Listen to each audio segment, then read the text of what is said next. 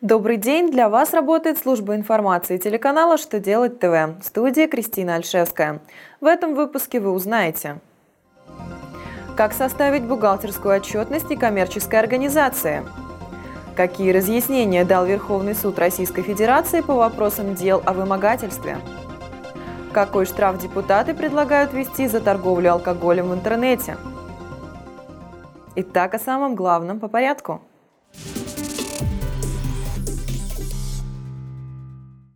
Минфин разъяснил особенности формирования бухгалтерской отчетности некоммерческих организаций.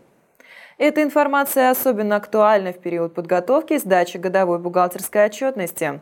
Финансовое ведомство разъяснило особенности формирования показателей бухгалтерского баланса, формирования информации о доходах и расходах, а также особенности раскрытия информации о корректировках в связи с изменением учетной политики и исправлением ошибок.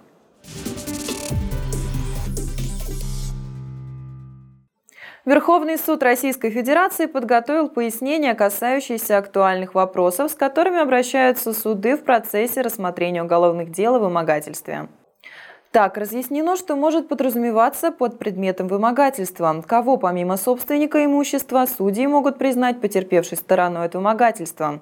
К примеру, таким потерпевшим может являться некое лицо, которое в силу определенных обстоятельств фактически обладает имуществом, охраняет его, имеет к нему доступ.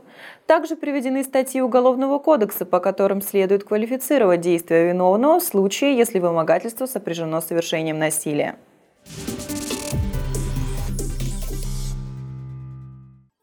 За дистанционную продажу алкогольной продукции предлагается резко усилить ответственность. Депутаты уже направили соответствующий законопроект в Государственную Думу.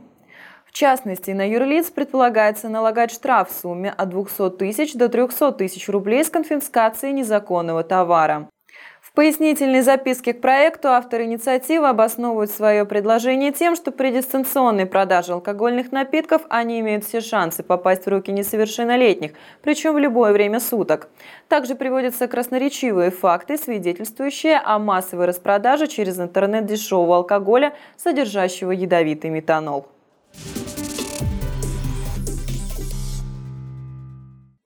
На этом у меня вся информация. Благодарю вас за внимание и до новых встреч!